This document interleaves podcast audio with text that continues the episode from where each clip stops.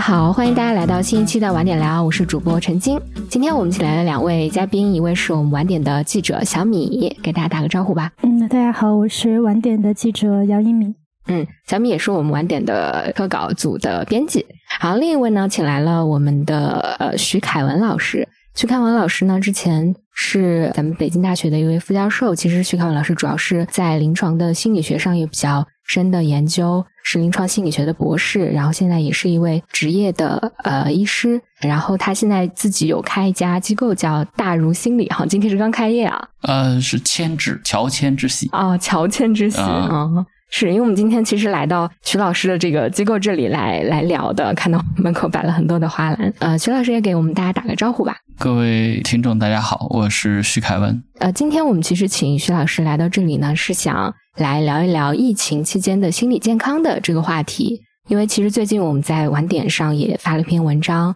呃，标题就是为什么疫情令我们这么疲惫，我们应该怎么面对它？我们也会把这篇文章的链接放到我们的 show notes 里面。小米可以说一说。我们的文章的大概的一个背景吧。嗯，呃，这篇文章当时写的时候是吉林省跟上海市的疫情都处在相对比较焦灼的时期。因为我我自己有很多家人跟朋友是在长春，我能够看到他们因为疫情的各种新闻，然后他们正在经历的一些事情是如何一天一天的去影响到他们的心情。然后，呃，比如我能够看到家人的这种焦虑、恐慌。呃，以及愤怒、伤心、难过，所有都在他们的身上有所表现。在与此同时呢，上海这个疫情又开始变得越来越呃严重。然后我们也有很多同事、朋友、同学也都在那边，同样的事情也在生活在上海的人身上出现。那我我当时就会觉得，我们是不是能够有一个这种专家对话，呃，帮助大家理解说为什么在。疫情这段时间里面，我们的心情会受到如此严重的波动，然后以及当我们意识到自己因为它受到影响时，有没有什么办法能够帮助我们度过这种精神的困境？所以也是在这个契机下去找了一些呃有丰富经验的这个心理干预的老师以及心理咨询师，去帮助我们做这样的一个梳理跟理解。嗯。然后其中一位老师就是我们的徐凯文老师，聊完之后发现徐凯文老师聊得非常系统，所以今天啊又请到了徐老师来和我们当面聊一聊。对的，嗯，疫情期间的一些心理的健康。其实我们距离上一次跟徐老师聊也已经有一段时间了，然后这个疫情其实发生了很多新的变化，很多新的情况，也想听徐老师聊一聊。就您最近有接触到一些新的心理咨询的案例吗？就是跟疫情相关的。嗯，我觉得现在接触的这方面信息更多的也跟大家一样吧，是在公众号上，在社交媒体上啊。因为我们咨询中心的这个来访者各种情况都有啊，但是完全因为疫情，因为疫情本身的特点就是他没有办法来现场，所以呃，就是北京现在没有没有真正意义上的封城嘛，所以北京的这个居民啊或者青少年啊，就是受到特别直接的疫情影响并不是很多。嗯，徐老师平常主要的病例可能主要是在青少年这块比较多。对我们这边这个服务主攻的一个方向就是青少年心理问题啊，因为青少年心理问题，尤其是在疫情之后，还是越来越严重、越来越突出的。嗯，您看到有什么直接的表现吗？呃，直接的表现大概有这样几个方面吧。第一个就是青少年的这个抑郁症状的筛出率啊，检出率非常高啊，大概是。这个百分之二十六点四，那就超超出四分之一的青少年有抑郁症的症状啊。然后呢，精神障碍的这个整体的这个呃流行病学调查啊，就好像我们现在的新冠流行病学调查一样啊，这都是呃国家卫健委做的这样调查。那么这个比例就是够到疾病诊断的，都高达百分之十七点五。然后还有一个也令人特别关注和令人痛心的数据呢，两个啊，一个呢就是儿童青少年非自杀性自伤啊，这个话呢比较学术，呃，说的说白了一点就是自残的行为，就是孩子们用刀割手啊这样的行为，就是最典型表现、最常见和典型就是这样的情况，可能高达全球的数据是百分之十八点九，但中国是二十七点四，所以我们可能比。就是全球的平均水平还要高，而且关键是它是二十七点四，超过四分之一的孩子有自我伤害行为。实际上，在我们的日常工作中，我为什么说我们把青少年作为重点？一方面是因为我们擅长，另外一方面是现在特别严重。那么最后一个更令人痛心的情况呢，就是疫情之后青少年的这个自杀的行为、自杀致死的这种情况，可能是以往疫情前的两三倍之多，那就成为一个。就是经常啊，是实际上，因为我们做青少年做的比较多，呃，也经常被教育局啊或者学校邀请啊求援啊去处理这些青少年的极端事件。因为一个孩子出了事儿，他可能会影响很多孩子啊，所以这个情况还是非常严重的啊。这个从国家政府和学校、家长都很着急，都在想办法。这个小朋友他们直接向您求助的时候，会明确的讲说是因为疫情影响到他们的一些精神状况吗？他们是否清楚是受疫情影响呢？我觉得疫情是重要的因素，但肯定不只是疫情啊。就是首先学业压力肯定还是这样的一个状况，然后疫情又加剧了这种学业压力或者对学业的这种不可测性，所以疫情是其中的一个因素，但不是全部。嗯。您讲到说，您是直接会呃接受学校跟老师的求助，然后可能会到现场去处理一些问题，有没有？呃，我可能更多指导。现在现在因为新冠军都没法去现场，因为这个出出这件事情的，当然有北京的，但也会有上海的，也有也有就是各全国各地的这种情况。呃，能不能请您讲一个具体的这种案例呢？哦，我可能不能说的特别具体，因为这样的事情确实对学校、对政府来说都是特别有压力的情况啊。但是我只能说这样的状况啊，就是其实跟学校肯定是没有直接关系的，因为它都是居家隔离的状态，在居家的期间出了事儿。那对，所以这个就不能完全归纳归因到。就是说学校会有什么问题，但是即便如此，比如说你看，呃，一个一个班里的孩子突然有个学生怎么都联系不上了，他也不来上网课了，那那渐渐的同学们就开始猜测，然后最后知道这个消息以后，其实对对孩子们打击和影响也都挺大的。嗯，但老师可以系统性的讲一讲，说为什么这个呃居家的状态，然后包括居家之后复学这个状态，会对青少年的心理有这么大的影响？首先，我想说的不仅仅是对孩子，嗯啊，孩子只是因为他们相对来说更脆弱，应对压力的能力更小，是吧？越越小的孩子，他容易越容易受伤，嗯，心理上也是如此。那么总体上来讲，我想每个人都是这样，子是人性。呃，也许我可以从这个角度来跟你说明这一点，就是我的博士论文做的研究是研究监狱里的罪犯，就是最严重的罪犯，就是反社会人格障碍啊，这个我就不展开谈了。但是我想跟你说的是。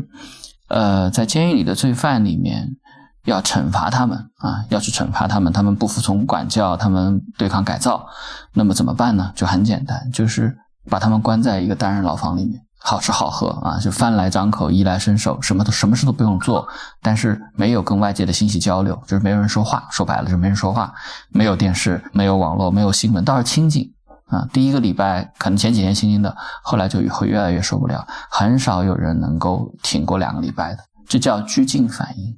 所以一个人如果被限制自由，然后在一个狭小的空间当中，又缺乏这个与他人的交流，甚至有的时候更糟糕啊，比如说跟跟他住在一起的人还还发生冲突矛盾，对人来说，对人心来说，这是个非常 terrible、非常可怕的事情。嗯。所以平常我们没不会有有这种经历和体验，但是我要跟你说的是，在监狱里的犯人就是这样子。所以呢，就是在这样的一个就是长期的不正常的生活状态当中，那么人才会出现不正常的情绪反应。我们现在很多的听众其实也是类似的情况，就是被关在了家里。对，包括上前两周，我们很多的记者也是因为呃出差啊什么的，被在家里关了很久。就明显感觉到情绪和整个人的状态是有变糟糕的。嗯，可能很多普通的人也想寻求的一个帮助，就是说，如果大家在居家的状态中已经明显觉得情绪变得糟糕了，这个时候应该怎么处理呢？嗯，我觉得首先我想说的是，这种情绪糟糕，第一个就是我刚刚说的，可能有它必然性；第二个，它也是有一个基本背景，这个背景就是原本我们就很焦虑。原本压力就很大，所以就好像我们现在这个眼前的这这一瓶水，它这个水本来就已经是满的，它的焦虑和压力已经已经已经接近满负荷了。那再加上这个新的因素，所以它才更容易溢出来。所以我会觉得，与其说是我们现在说用一些具体的办法去调整这些情绪，还不如说我们可能需要人类需要有一个整整个的一个反思。啊，比如说啊，我我扯的稍微扯开说一点，我今天早上看到，就今天早上看到一个推送啊，这个推送是就我们这个互联网中心下面的一家那个。卖酸菜鱼的这样一个馆子，这个馆子里的推送的内容居然是怎么应对焦虑，就是一个卖鱼的馆子。那我突然觉得，就是现在人们都已经这么连这个餐馆都在处理焦虑了吗？他大概的意思就是说，现在已经很焦虑了，我们还是吃呃吃碗鱼，这这个这处理一下焦虑吧。所以我要说的是，就是焦虑是一个整个这个时代的特征。嗯。就是所有人都很焦虑，然后呃，社会节奏越来越快，然后这个我们每个人压力都越来越多，我们似乎都在被自己欲望驱使的去做各种各样的事情，特别忙碌，社会运转的速度也越来越快，所以其实整个社会的。呃，心理健康状况在过去的二三十年当中都是在一个持续恶化的状态，青少年更加如此。因为我此前在北京大学心理咨询中心工作，当然不仅仅是北大的学生，全国大学生都是如此。学校心理咨询中心的生意就越来越好，来访者越来越多，就是我们同学们的一方面是进步，就是说我我有心理困扰，我去寻求帮助，这是一个进步。但另外一方面，肯定还是需求推动的，就是我确实有这个需求，我不是来玩的，我我我不是来体验的。我就是有困扰，那为什么会这样子？现在中学生的情况比大学生更严重，所以以后大学里面的心理健康问题也会越来越严重，所以这是一个基本面。那。我会觉得，从技术的角度来说，我们可能可以做一些这个放松啊，或者说，嗯，从心理防御的角度来说，从心理学角度来说，心理防御机制，说我们怎么应对这个焦虑？那有的人去压抑它，那压抑了以后，忽视和压抑它，最后就变成身体不适了，就变成身体症状，甚至你没有注意到自己的这种情绪的问题，这种情绪问题过度压抑以后，甚至会导致疾病。这个，这个从医学上是完全成立的。但这是一个层面，我们可以去放松自己，或者这个调节自己的情绪。但是我觉得这一点肯定是不够的。我可能说的散一点啊，就好像有的时候我会被邀请去给一些企业啊、单位啊去做那个减压的心理讲座，然后我会发现这个心理讲座的最常见，但是其实也最悖论的方式，就是往往得占用大家午休的时间去做减压讲座。那唯一可以休息的时候又要去听讲座了，其实是不合理的。但是大家工作太忙了，甚至没有时间去减压，所以这压力就越来越大。所以从这个角度来说，我觉得需要调整的是我们怎么去看待和应对这些情绪。所以第二个层面，我想说的就是我们怎么看待焦虑，或者说怎么看待这个世界是不可控的，就是这个世界的不确定性。我们可能得先接受这个世界是不确定的，然后才能够跟这个世界相处。我其实很好奇，老师，你都是去哪些企业去讲座？是互联网大公司吗？啊，都有啊，各种呃，或者这样讲吧，在过去的一二十年当中，我经历过的所有这些讲座，各种类型都有有。就政府机关部委，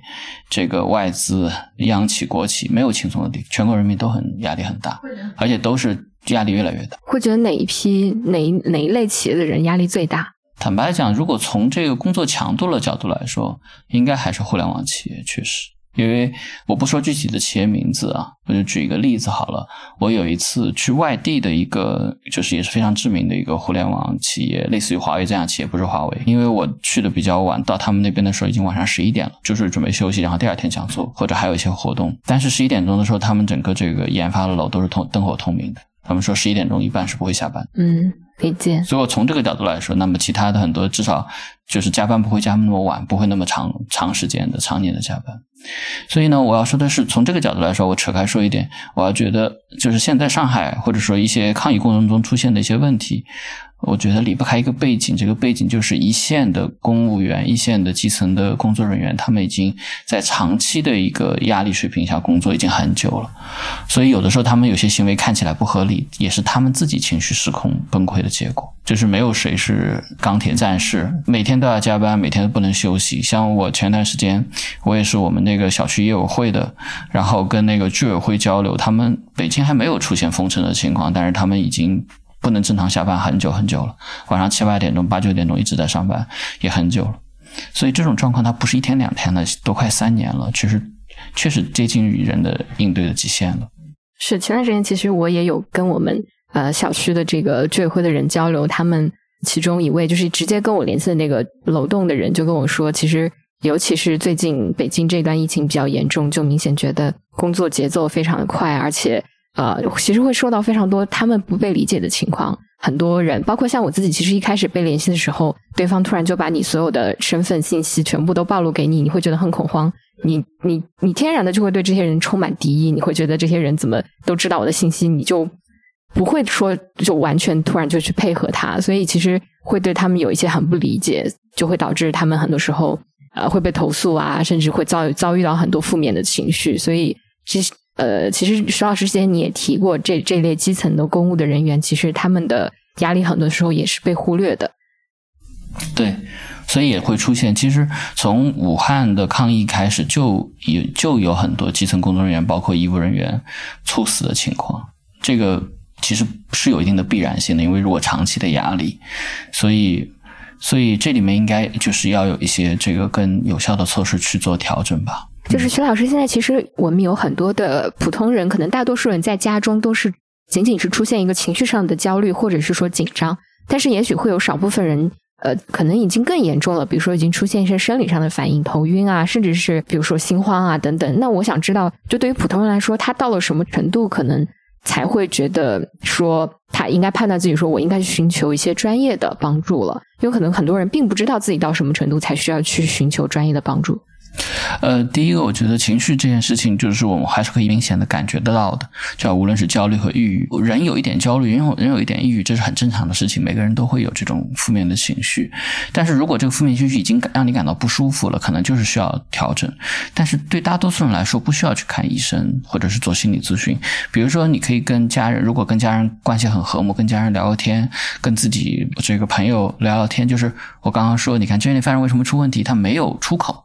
他就都都是没有人对话，那情绪就出不去。所以为什么说我们经常说这个从咨询的角度来说，做一个好的倾听者就已经非常有帮助了，因为我们需要跟别人有交流，然后我们感到被别人理解和感受到了，这就很很有帮助了。所以这个大多数人不需要，除非他没有。就是他没有这种社会支持，所以这是第一个层面。但是如果说他就是没有，然后他的情绪一直累积着，或者说他原来就有一些情绪的问题，再加上现在的，或者说也许我这样说更更容易理解一点，原来压力就挺大，再加上现在的压力，他可能就会崩。这个崩无非就是往两个方向，一个往情绪方向崩的话，那可能就是抑郁症、焦虑症了。那但完全有可能向内，指向内就变成躯体不适。就是会会生病，就是会生病。那么这种生病也可能有两种不同的程度，一种程度它看似躯体疾病，但还是心理疾病。比如说，它可能会出现甚至严重的，你刚刚说头晕啊、胸闷啊、心悸啊，这可能是焦虑的表现。但是这种焦虑可以严重到什么样的程度呢？可以严重到会有濒死感，都觉得自己快有生命危险的程度。确实没有体验过濒死感是什么感受？对对，就是濒死感。我可以说具体一点，就是比如说我举个例子啊，就是在。汶川地震之期间，我就遇到过这样的一个个案啊，因为他家人都是这个就是四川的，然后他很惦记自己的家人的安危啊，虽然没有出事儿，但是因为余余余震不断嘛，然后当时工作强度又很大，又是抗震救灾，所以持续了大概一个月左右的时间的时候，突然有一天就就在工作岗位上觉得特别难受，然后就觉得自己快不行了，然后赶紧叫同事都站都站不起来，就是人就完全瘫软了，所以当时确实看。看上去很危险，然后送到医院去，所有检查做下来都没问题。但这叫什么呢？这是一种急性焦虑的反应。所以这种急性焦虑发作的时候，就会有这种。濒死感，我们把它叫做惊恐发作，这 panic attack。那这种惊恐发作发作了以后，他这个时候肯定还是要心理治疗的，因为接下来他会产生另外一个附加的症状，就是他会担心这种情况再出现，因为你当时都感觉到自己快不行了的程度是非常恐惧的，所以谁都不希望再出现这种感受过。当然，这个情况还好，因为他实际上没有真真的问题，但是再长期积积累这种负面情绪，影响内分泌，影响免疫系统，就会生病，甚至于。刚刚说心脏猝死肯定也是一个，就是非常不少见的情况，所以人的身心是相互一体的，负面情绪长长期累积肯定是会出现生活型的问题的。所以一定要出现了生理上的反应才需要去寻找医生吗？呃，不是啊。就是就一条就生理上的反应就就已经就说明你完全压不住了，是吧？完全自我调节不成功的。那心理上的反应就是指向外，就是这种心理和情绪上的反应。我觉得最典型的、最简单的判断方式就是没有办法正常的工作生活了，看书看不进去，学习学不进去，做工作做不了，注意力没有办法集中，然后失眠，这个都是比较常见的情况。然后做什么事情都没有兴趣，情绪低落，或者说焦虑不安，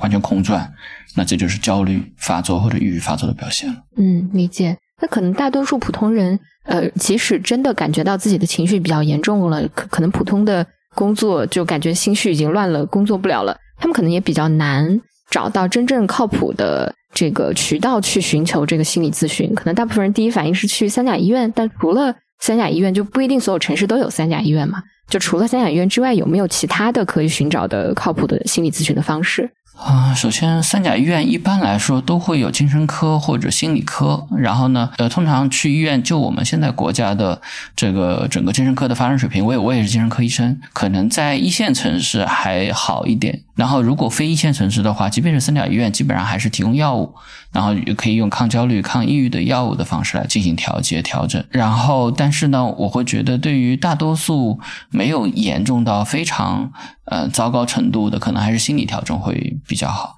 但是现在我们国内其实心理咨询师还是，特别是合格的优秀心理咨询师还是非常缺的。嗯，普通人应该怎么寻找渠道呢？因为一百多行都是有各种广告，但大家不知道怎么成功挑选。真正值得选择的，我觉得呢，我们现在这个行业还在一个整个行业，尤其是我也是医生，如果跟医疗行业相比的话，心理健康行业还在一个发展的一个相对初期的这样一个阶段啊，当然已经不是非常初期了啊，呃，所以呢，目前来说没有全国性的标准。我们现在国家其实非常重视啊，我们国家这个成立了这个呃心理健康与精神卫生防治中心啊，然后专门去推进这方面的事业和工作。但是目前来说还没有一个真正意义上的公认的全国性的标准。我个人呢推荐就是我们在大概十多年前，呃，中国心理学会做了一个工作，就是对一个比较高的一个专业标准，去对全国的心理咨询师进行严格。的考核和认证。这个标准呢，我因为我在这个中国心理学会临床心理学著作工作委员会，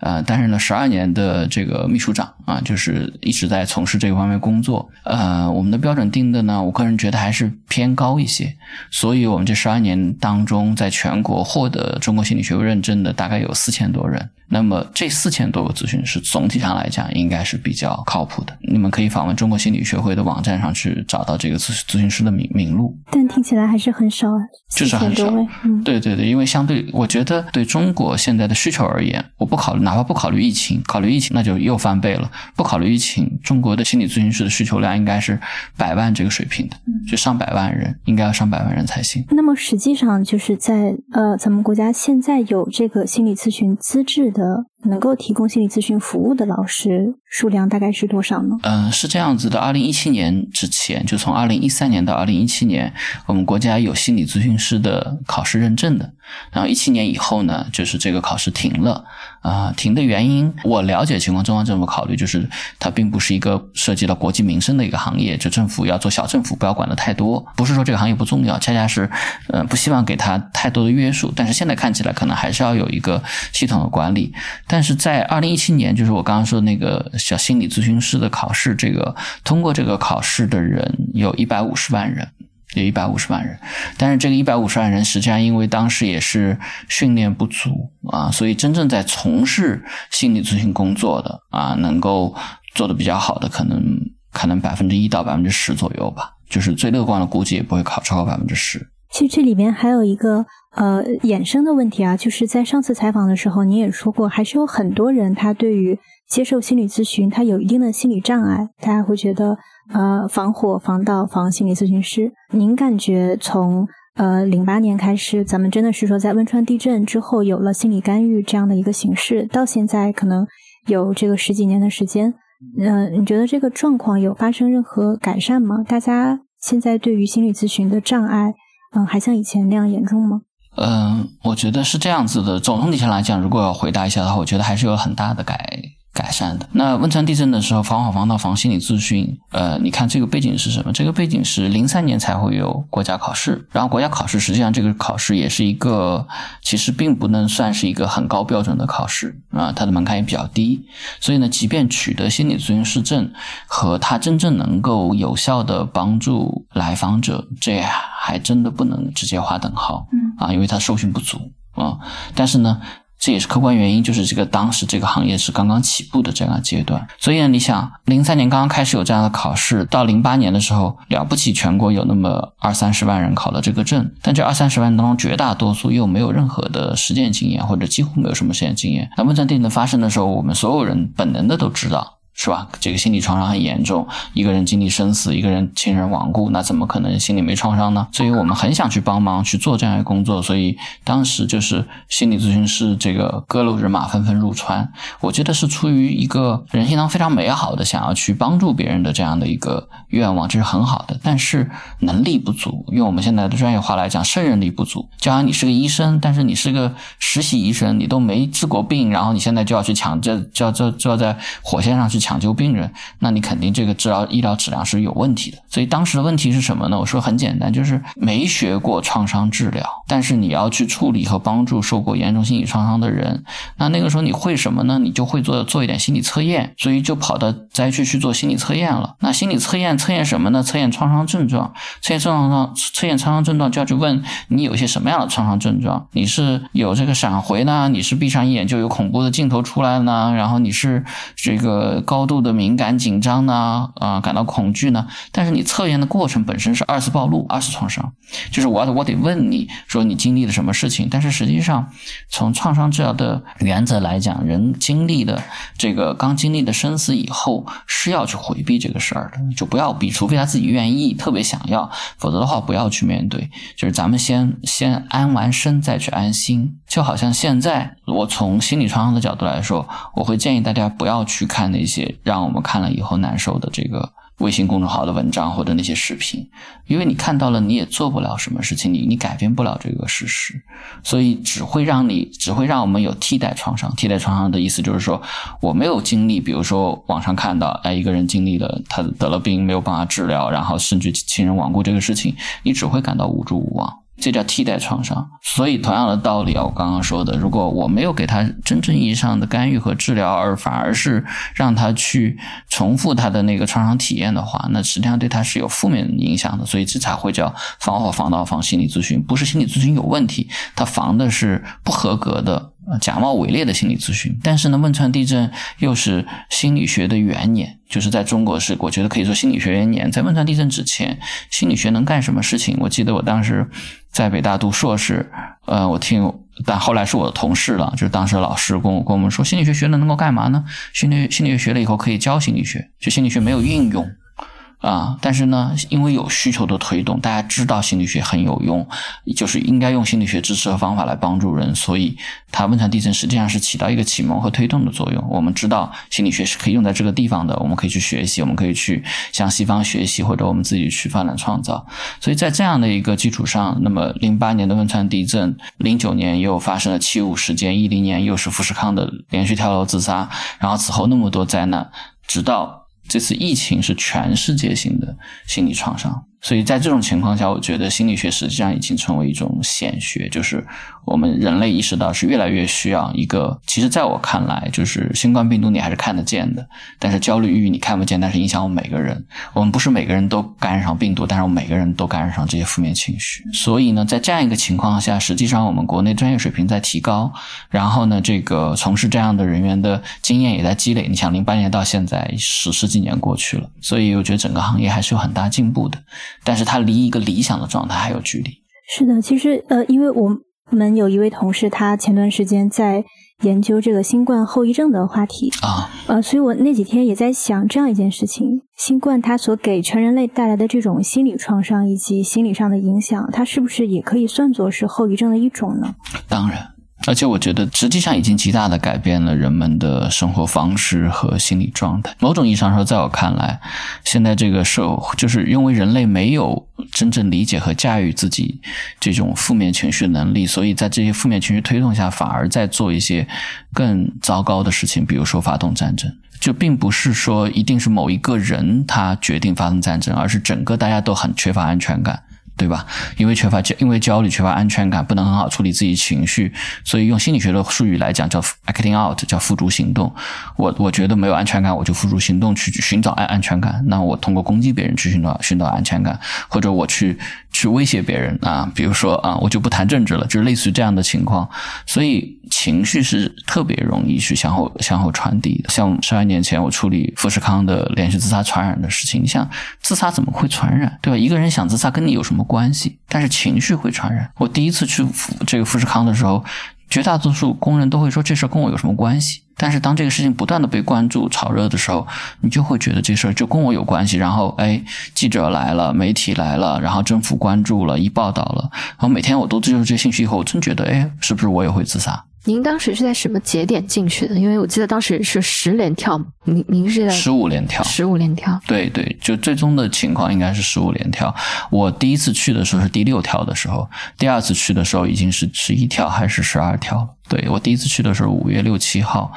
第二次去的时候五月二十六、二十七号，这个两次对比就非常明显，而且我们这个可以清晰的看到，这是我第一次深入研究自杀传染，但是这是可以控制的。比如说，我们当时给中央政府提的建议就是不要去过度关注这件事情，关注这件事情本身在强化，然后信息的传播是在传递焦虑情绪。在这种情况下，呃，如果你不去，就好像我我说的再简单一点，就是你看一个小孩子在那闹的时候，你越是关关注他，你越越是不让他闹，他可能闹越厉害。但你不去关注他的时候，他也就渐渐平平息下来了。关注本身是对行为的一种强化，所以当我们真的撤掉这种关注之后，那富士康的自杀连连续跳楼时间就是这样停了下来。所以我要说这个背景就是情绪在，有些焦虑情绪特别容易传。听起来是一个很简单粗暴的方法，因为包括您刚才其实有提到一个现象，就是大家现在看到网上非常多的负面的情况，自己的情绪其实也会受到干扰。其实。我感觉我们很多记者也是这样，就是尤其是我们其实就是信息的中介嘛。我们为了工作不得不去接触大量的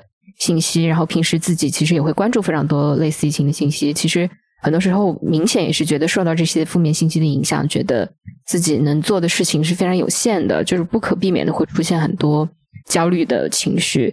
而且这里其实有一个两难的境地，就是当你关注它的时候，你很容易陷入一些替代性创伤。而当你告诉自己少关注一些的时候，似乎你的职业要求又让你认为你不关注他，你会有一定的道德，有一定的道德罪恶感。呃，所以我是觉得说，在这里面其实。呃，对于一些特殊职业来讲，还是很难去选择的。包括比如说，现在一些无能为力的医生啊、护士之类的。对我刚刚说的这个前提，这种教育群是对普罗大众而言，就是对大多数人而言。嗯。但是对于呃，我觉得记者也可以称之为就是一线的工作人员，就是对于灾难这样一些问题的一线工作人员。那记者呃，基层的工作人员。医务人员，我们是跑不了，所以那个时候，我觉得对于这样的一些一线工作人员，实际上要做科学的救援，科学的开展这些工作，嗯，这个是必然会发生的事情。所以，我我觉得其实我们现在的这种科学的介入是不够的。我给你举两个例子啊，呃，第一个例子是，比如说，我不知道你们有没有注意到，前面发生过一个事情，就是有些小孩儿他。染阳了，就是他阳性了，结果要跟家人是分开的。嗯，然后我们看到那些孩子，当时有一个录音出来，对，有还有录像，有看到小孩这特别因为这么小的小孩不离开父母，从心理学角度来说，对他们这个是够得上创伤的依恋创伤。嗯，那么是因为疫情，没有疫情的话，肯定也不会出现这种情况。那我们就看得很心痛，对不对？那从心理学角度来说，这个三岁之内的孩子，如果跟父母离开的时间长了以后，会对他们终身都会有负面影响。这都是做过。就是很深入的研究的。那么我要说的是，比如说就这一点而言，可能在疫情处理的时候就要听取心理学家的意见建议啊，才能够避免这些不必要的负面影响产生啊。可能我我看到，我觉得我我自己也是一个父亲，就是如果我孩子这个染阳了，我宁可自己得病，我要陪着他的，对吧？这也是人性。我这这是一个例子，我要说的是，这是要要有科学的介入。第二个例子是汶川地震的时候，我当时也是接受一个媒体采访，是央视，应该是白岩松的节目，因为我当时刚从这个灾区回来，六月份的时候去了一个多月回来，然后所以他们来采访我一些相关的问题。我说的简单一点，就是两个人来采访，就像你们今天一样，就是两个记者来采访，一个是主持人提问，然后另外一个是摄像。结果他们两个人当着我的面吵架了，就是莫名其妙的吵架。主持人问我问题问的差不多了，问完了以后呢，那个主主持人就想起一个事儿，他对摄像记者说：“你记得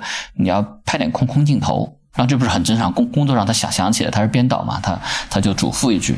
结果那个摄像记者当时就暴怒，他说：“你怎么？”那么多废话啊！就是他还说了粗话，然后他就把他领导赶赶走了，把他同事赶走了。然后那个同事也莫名其妙，就是我好好跟你说工作上的事，平时也跟你没什么过节，干嘛呀？然后他的那个摄像记者就继续拍，然后他就问了我一句话，我一下明白他怎么回事了。他说：“那个徐博士，我可以跟你聊一下吗？”这是零八年的事情，我就知道他怎么回事。我说：“你是不是刚从灾区回来？”然后他告诉我说，他刚从灾区回来不久。五幺二的时候，他当时是是整个央视在四川的唯一的一个摄像记者，而且他当时要拍个纪录片，所以他带着所有的设备，所以他是第一时间去到重灾区，去到所有的最危险的地方，所以他拍了很多东西。我还记得他跟我说那句话，他说我我意识到我在记录历史，就是人类历史上最悲惨的一场大地震。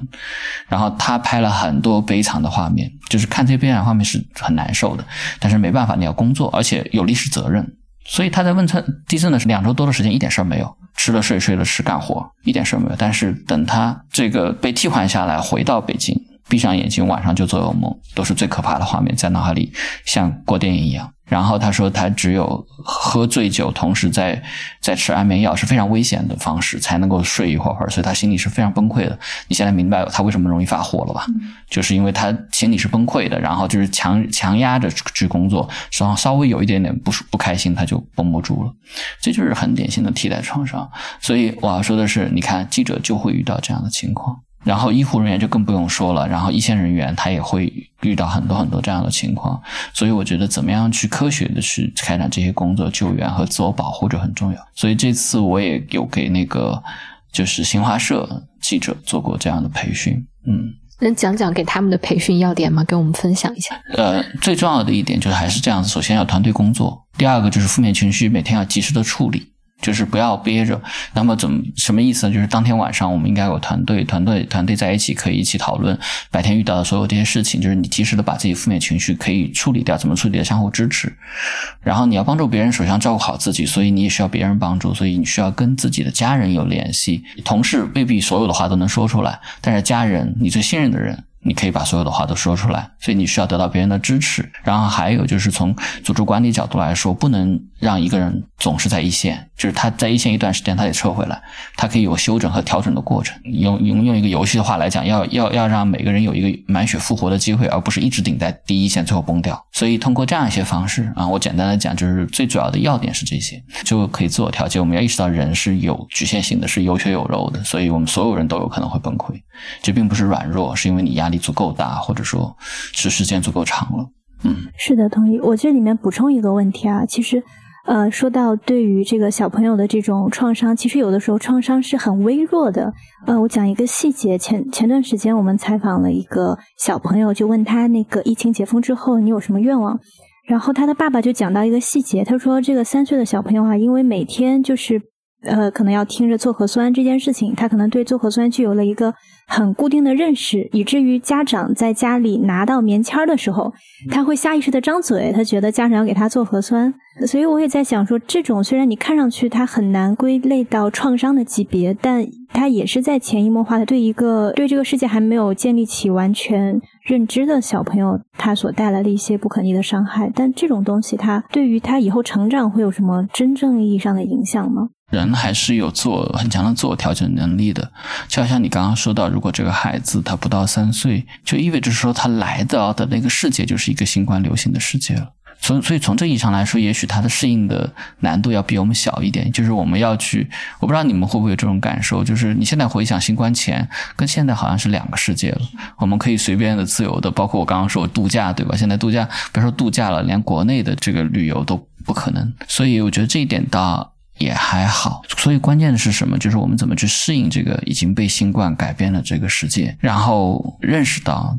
就是有些变化已经是不可逆的了。嗯嗯，这里面我们是不是可以去倡导大家正确的去认识一些焦虑跟抑郁状态，并且接受你在这个状态下应该去寻求专业的帮助？我之所以讲是我我可以讲两个例子吧，一个是我采访的一位苏州大学的呃心理医生，他讲到一个案例，他叫什么名字？苏州大学叫什么名字？吴正言老师，吴正言，对我认识他。他讲了一个例子，他说他有一个患者啊，也是一个家长，然后那个家长呃，就他的小孩是有这个焦虑跟抑郁症状的，但他很不想让这个孩子接受心理治疗，因为他就会有很多担心。他说他以后回到班上，他会不会受影响啊？同学老师会歧视他呀？他以后的档案会不会留下这种嗯所谓的印记啊？那以后找工作是不是社会单位又要歧视他呀？他在这些担心当中就越拖越糟糕。嗯，这是其中一个案例。另一个案例是我们会发现，最近一些公司的 HR 他在嗯面试的时候，嗯他会问呃候选人你有没有情绪上的问题。那我想，因为本身情绪问题在大厂里现在是非常严重跟普遍的。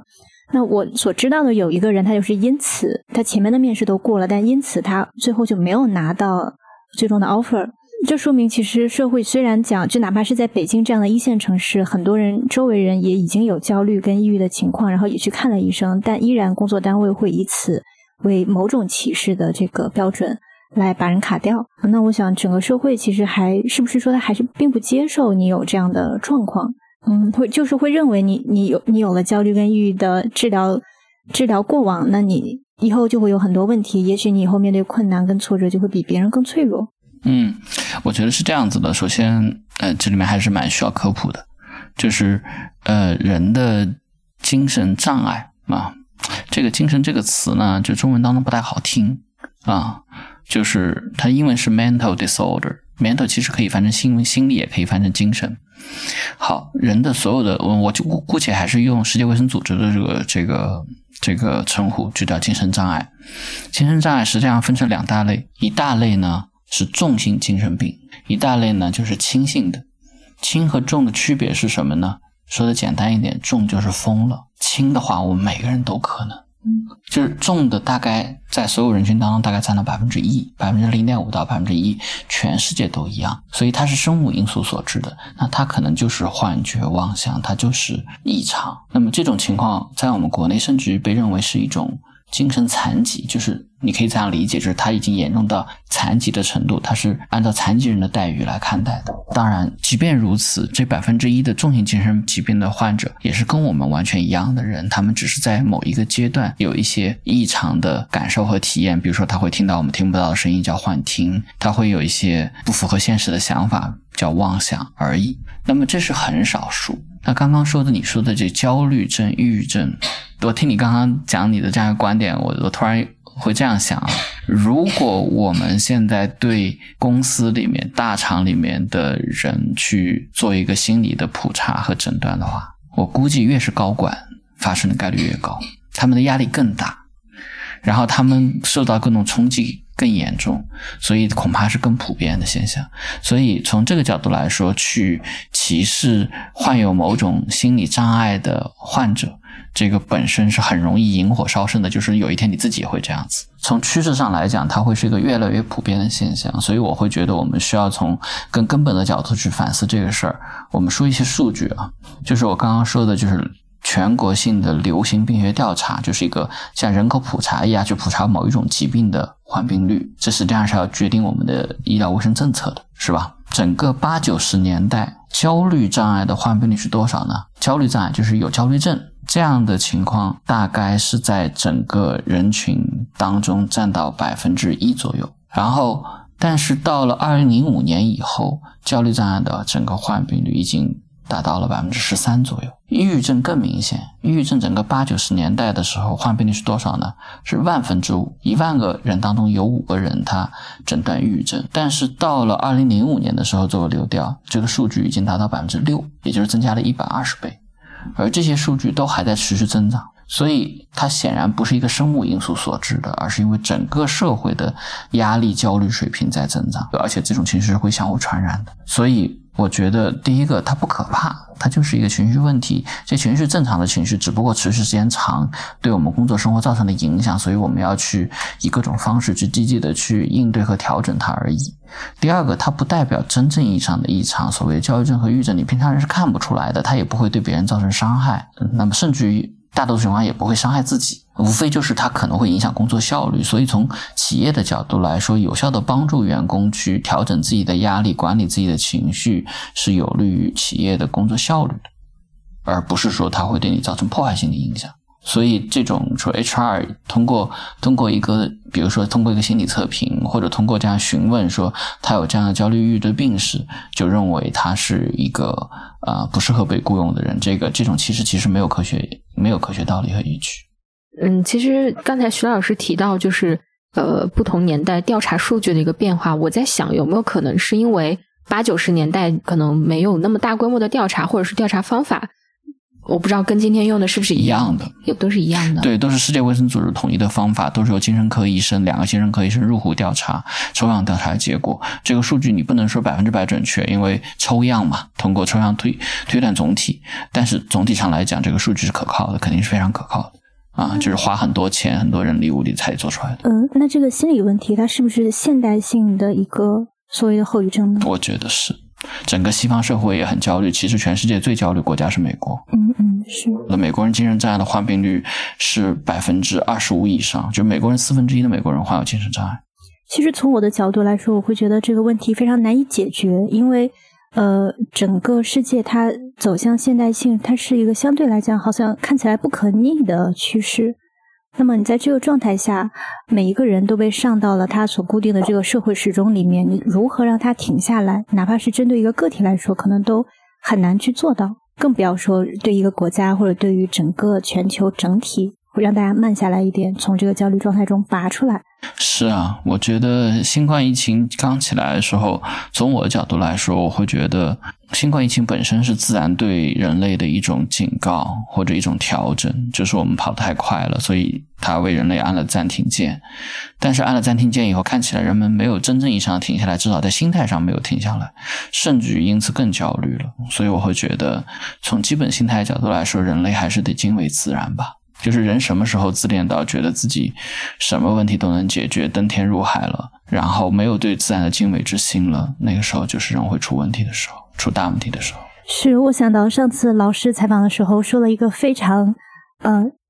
非常精准也很精妙的话，就是自恋是人性恶里面很重要吗？对，很重要。这是这是人性恶当中非常重要的部分，是因为我们自恋了以后就自以为是，就狂妄，就失去了对自然、对他人的敬畏之心。这个时候，我们就会做出非常糟糕的判断和行为，伤害自己、伤害他人、伤害社会。其实我比较好奇，您作为这个心理从业者，呃，您会因此感到无奈或者是焦虑吗？或者可能焦虑这个词不太好，会感到无奈吗？因为跟呃那些更吸引人群的这种物质利益、财富、进步这样的动力相比，呃，心理医生的这种呼喊好像声音就很小。如果从这个角度来说，我觉得是这样子，因为心理医生能够帮助的人是很有限，而他的问题是整个文化造成的，整个社会造成的，所以社会和文化不得不做调整。但是呢，我想，我想你也许可以从这个角度理解。如果说我们想要北京市的居民的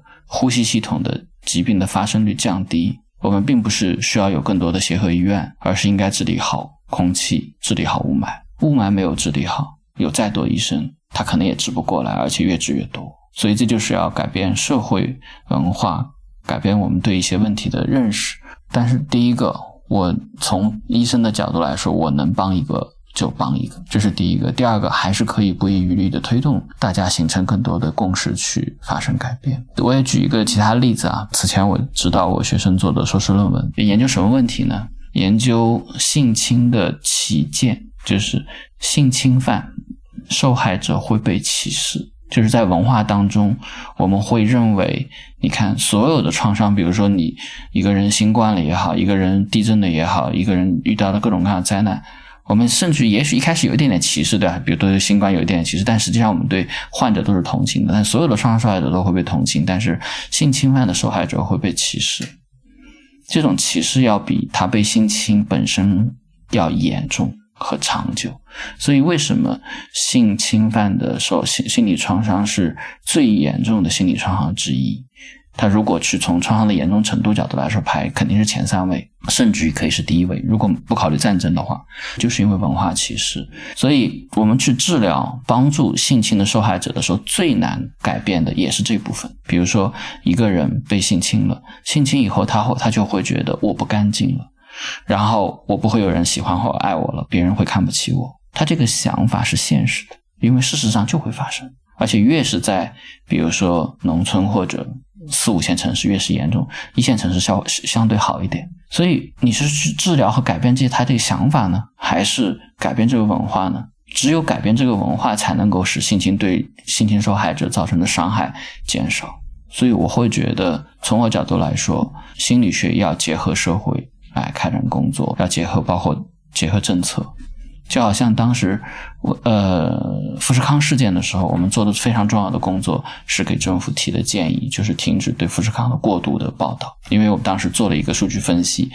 媒体报道的数量成倍增长之后，它的自杀的速度变变快，自杀的这个频率变高，然后自杀传染性变强。所以，用科学的方法去应对和处理，去改变这种文化和心态很重要。其实我想到一个事情，我觉得现在还做了一个不太好的地方是，社会语境下在强化这个病毒的可怕性。那么它随之而来带来的就是大家听到病毒很害怕、很恐慌。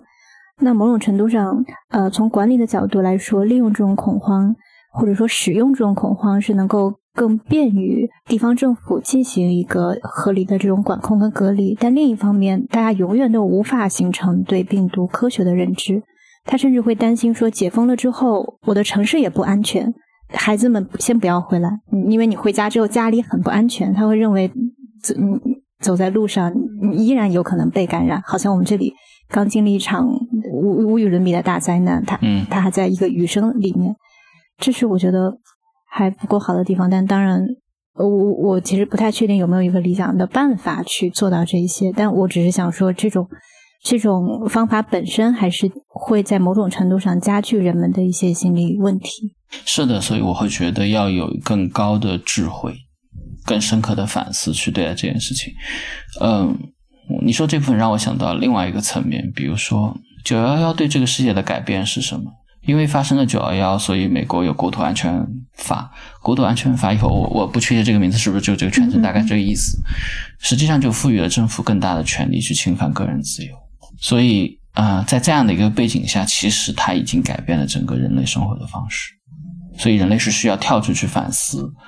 就好像说，没有劫机之前，我们可能登记就很简单；但是有了劫机以后，我们登记过程就变得越来越麻烦。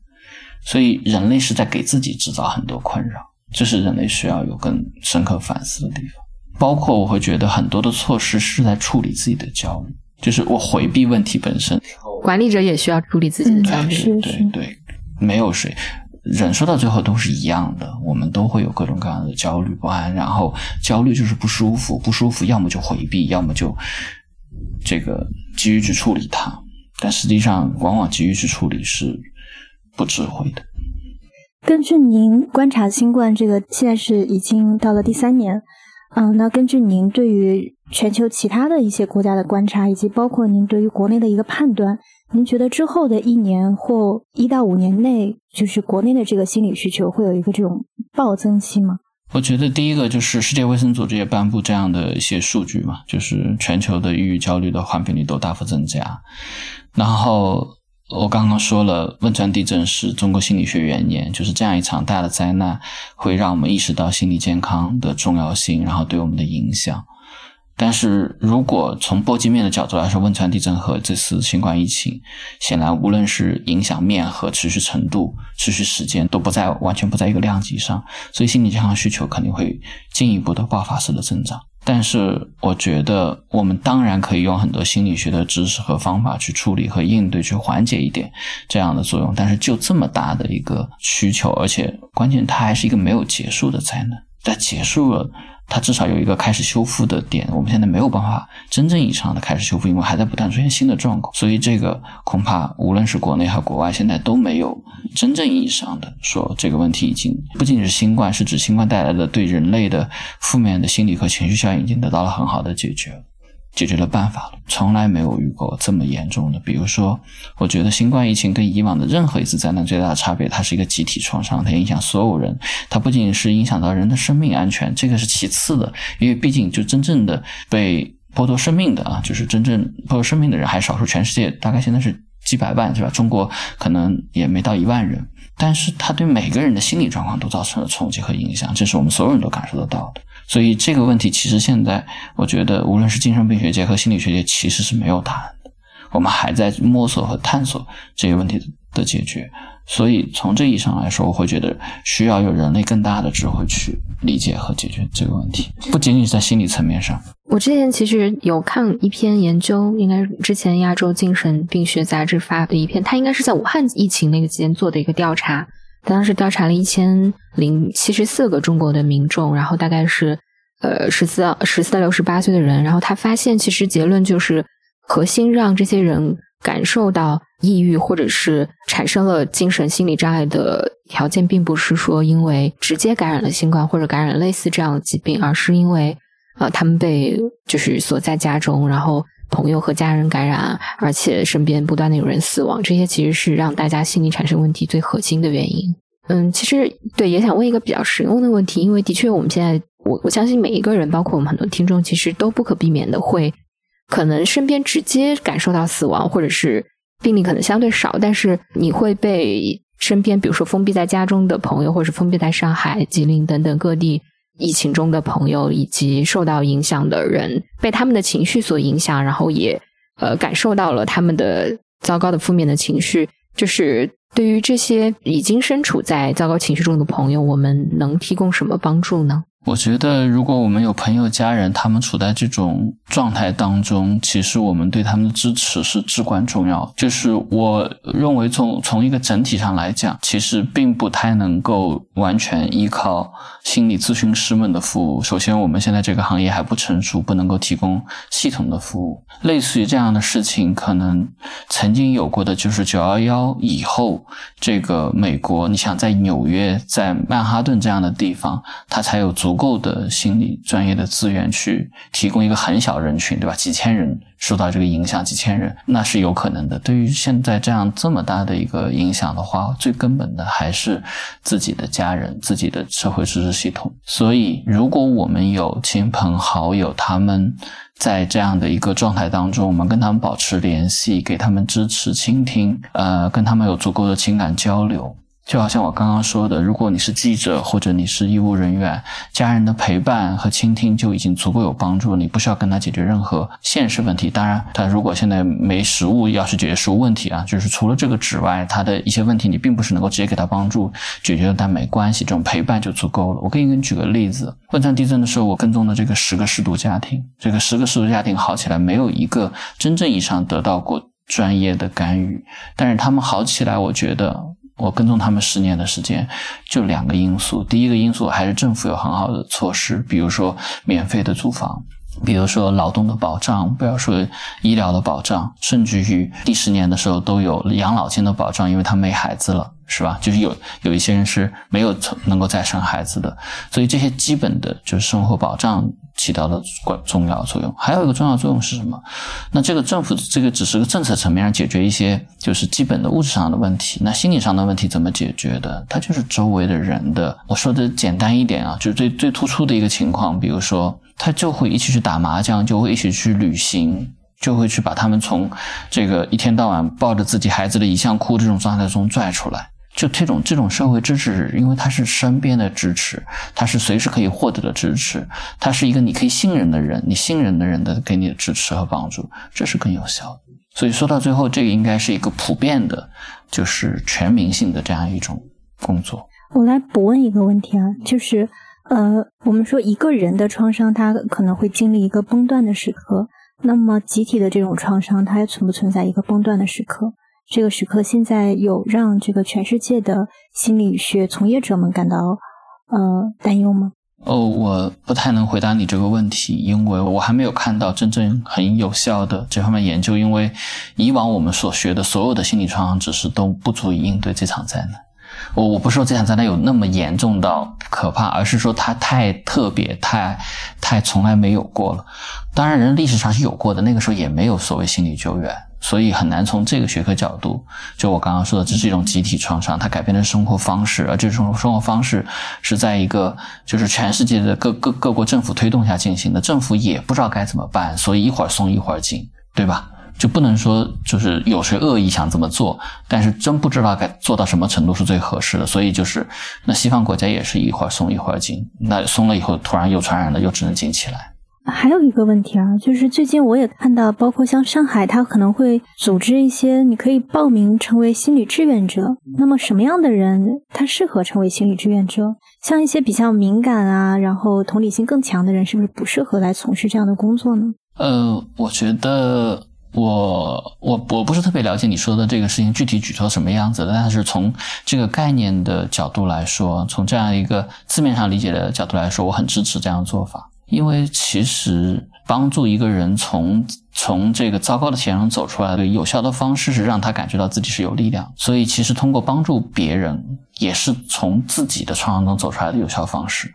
我举个例子，汶川地震的时候，这个失独家庭其中有一个失独家庭，他们自己孩子遇难了，他他们陷陷入到抑郁当中，当然很悲痛。这个。大家都可以理解，但是接下来发生了解放军的直升飞机坠坠山的事件，所以他们就参加了救援。那你想自己在丧子之中当中，但是当时没办法，就是映秀的这个映秀的那些居民，那他们干什么？他们为什么这样做？用他们话来讲，就是解放军是来救我们。现在解放军有困难了，当然还当时还不知道是不是已经遇难了，总之失踪了。那么大山里去找啊，几千人、几万人满山遍野去找啊，就是为了救他们嘛。当然后来没救到，就是残骸了。但是这个过程实际上让他们找回对自己的就是能力、自信，或者帮到别人会自我肯定。所以我觉得这种志愿者形式是挺好的。但是有谁如果不适合的话，我觉得就是你要帮助别人，得自己是一个好的状态，相对好的状态。如果自己很崩溃，你看到别人，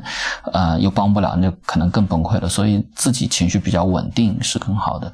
呃，你说共情能力这个层面，我觉得它是个两刃剑。总的来说是好事。就是如果我去帮别人，我都体会不了别人的感受和体验，那对方反而会感到很挫败。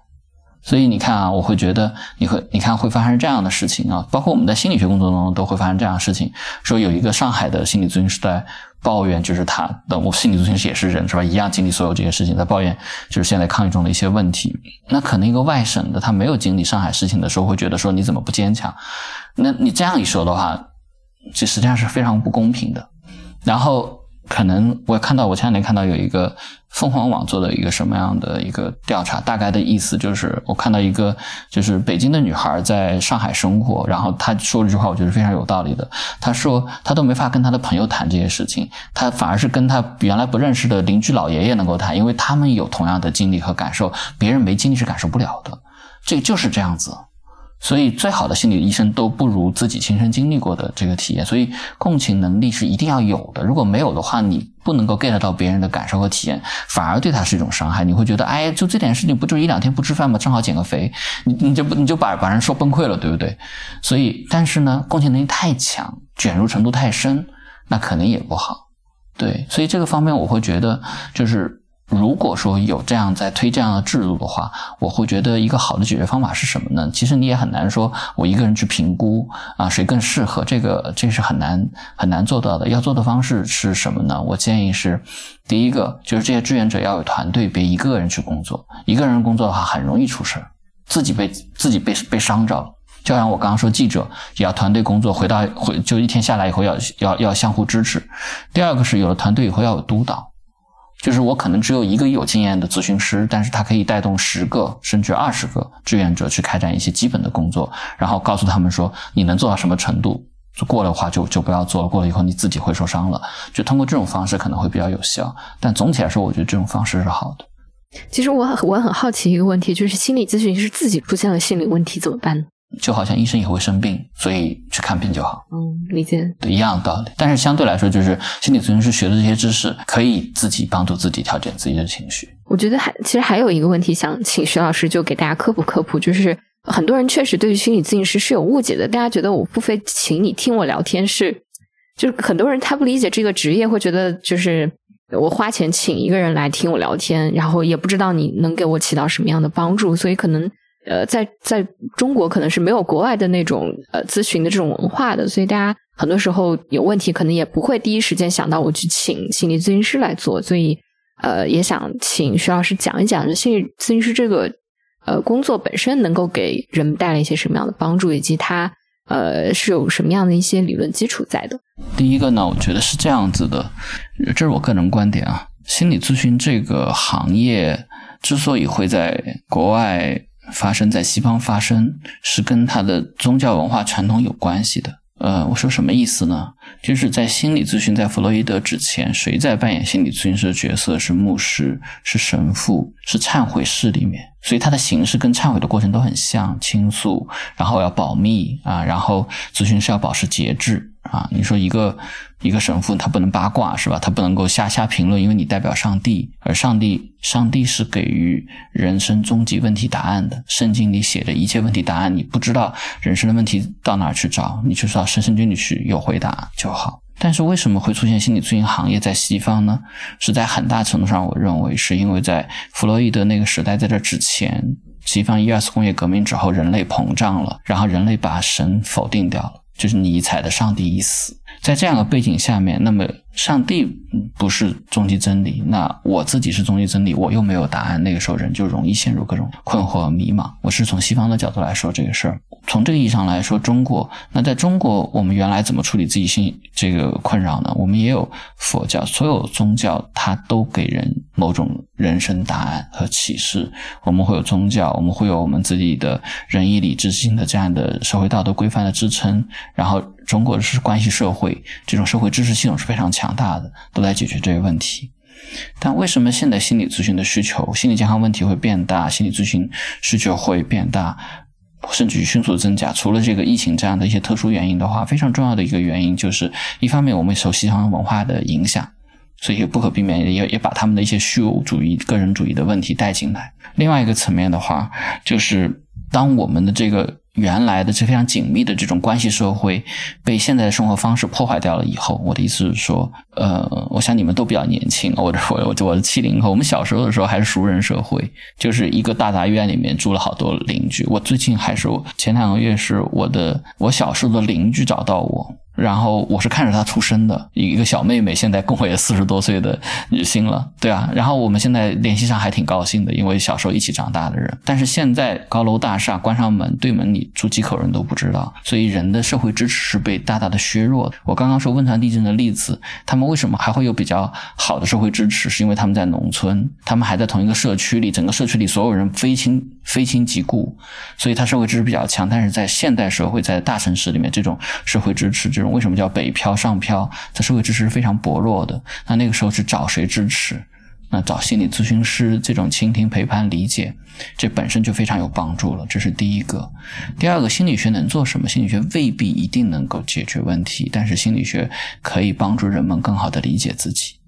就是我可以帮助一个人知道自己为什么，我为什么会有这么多困难和挫折，我为什么会工作中总是在同一个地方，或者总是遇到有问题的同事或者领导，我为什么没有办法走进亲密关系，我为什么对亲密关系有某种恐惧，我至少可以回答为什么，在回答为什么的基础上，我们可以帮助来访者一点点调整和改进。就好像我们现在做青少年的工作，青少年工作现在厌学拒学非常非常常见，那我们可以理解到他为什么。怎么会厌学和拒学？他跟学业压力的关系，他跟呃同学的关系什么样的？跟老师的关系是什么原因？父母应该做什么调整？父母为什么父母做的一些什么样的事情对孩子造成了这个伤害或者压力而不自知？我们把这些问题都调整过来以后，你就可以看到，我没有做什么事情，但是这孩子就回到学校了，他甚至以比较好的方式适应学校生活了。所以有的时候咨询非常有帮助。就我们最近在做一个计划，叫重启计划。就是你知道，这个孩子在家里待了一两年了，他不能永远待下去。那他人生怎么重启？他把这些障碍去除掉了以后，他人生就会重启。所以这些方面我们会非常有帮助。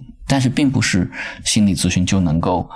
呃一定能够很直接的解决所有的问题。其实我还想到一个事情，也是想要分享给听众吧，就是我们会发现。原子化社会它在以一种微观的形式出现在各个公司里面。那么一些追求高效呃追求极致高效的公司，它会采用一种管理办法，就是把它的员工打成原子化，让员工之间无法相互支持。那么对于管理来讲，它是很有效的一个手段，但是对于员工来说是非常大的一些灾难。但因为现在公司呢是很少有工会这种形式，即便有也很难起到作用，所以我们是能够看到很多员工在这种状态里面面临越来越多的这种心理糟糕的问题。呃，甚至说某市的这个最著名的精神科门口经常排队的是某某公司的员工，是有这样的传言出来的。那实际上我们也不知道能够提供怎样有效的帮助。就是我们能做的是说，碰到一起这样的事情，我们就尽可能的去曝光出来，以在媒体的形以以这种舆论的形式去对。管理者提供一些压力，但实际上是否能够真正改变，我也是不太确定的。我觉得从我角度来说，呃，管理者用这样的方式来管理是愚蠢的。原因很简单，富士康就是这样。富士康我们当时做调研的时候，当然有很多因素啊，就是只有孩子才会认为一个因素解决所有问题。但富士康，我刚刚说舆论当时过度的报道、过度关注是一个重要的因素，但是还有非常重要因素是什么？比如说我们去富士康调研，一个宿舍里八个人，他们生活条件很不错，都有空调，都都有冲凉间，因为深圳也比较热嘛，这个是合理的，所以他们住住宿条件当时说实在的都不比北大学生差多少。但是为什么会出现这种情况？一个宿舍的人住了住了半年，相互之间相互之间名字都叫不出来，为什么会叫不出来呢？是因为他们刻意把老乡打散，就是不要让他们住在一起，不要让他们在同一个车间劳动，所以每个人都是孤立的个体，都很没有力量。但是这样就造成什么？一旦他们遇到困难挫折的时候，他没有解决的出路，才会导致自杀事件。这是非常重要的原因。如果有一个很强的社会支持，实际上自杀率为什么会上升？是因为社会社会支持削弱了。社会支持足够好的话，没有心理咨询这个行业，不需要有这心理咨询。你有一个闺蜜，你有一个好发小，你跟家人关系很好，随时可以解决。所以一定程度来说，心理健康问题的恶化是在社会层面上需要做调整。你刚刚说的把人原原子化、工具化、摩登时代这样一种方式，从这个管理者角度来说，是长远来看是愚蠢。嗯，它会影响效率，它会是。出现更多问题，是的，但是也很难说富士康今天为了那个。十五连跳付出了什么实质上的代价？因为它依然还是相对来讲还不错的公司。嗯，对，这个我就不知道怎么评价这个事儿了，因为可能要一个更复杂评价系统。但是我知道富士康这件事情本身以后应该是农民工的待遇是增加了，就是至少这件事情有推动这样一个作用。后面的改进我不清楚了。可以看一下他们后来的管理方式有没有发生实质性的变化？对，我不知道，我们当时都提了具体建议的，但我不知道他有没有采纳。嗯，当然，我想长久来看的话，呃，历史。只会以一个更公正的视角来评价这些公司、这些管理者，但但是也许他会在很远之后才到来。嗯，那么在追求短期利益的商业公司来看的话，可能还是会选择一些更高效的办法。嗯，总的来说，我觉得，嗯，今天听徐老师分享还是收获非常大的。我觉得总的来说，就像徐老师说的，可能心理学不一定直接能帮大家解决很多问题，但是。能让大家有更好的状态，让你更好的知道自己可能为什么开心，为什么不开心，然后让你更明白自己该往哪里去。嗯，好，感谢今天徐老师跟我们分享了这么多，然后呃，我们也会把这个徐老师的这个心理咨询的机构放到我们的 show notes 里面，大家可以去呃看一看我们徐老师写的专栏，然后有机会也可以当面的去跟徐老师请教更多问题。好，那欢迎大家在呃我们的苹果 Podcast 还有我们的小宇宙。还有喜马拉雅上听更多我们晚点聊的节目那我们下期再见拜拜。拜拜。好拜拜。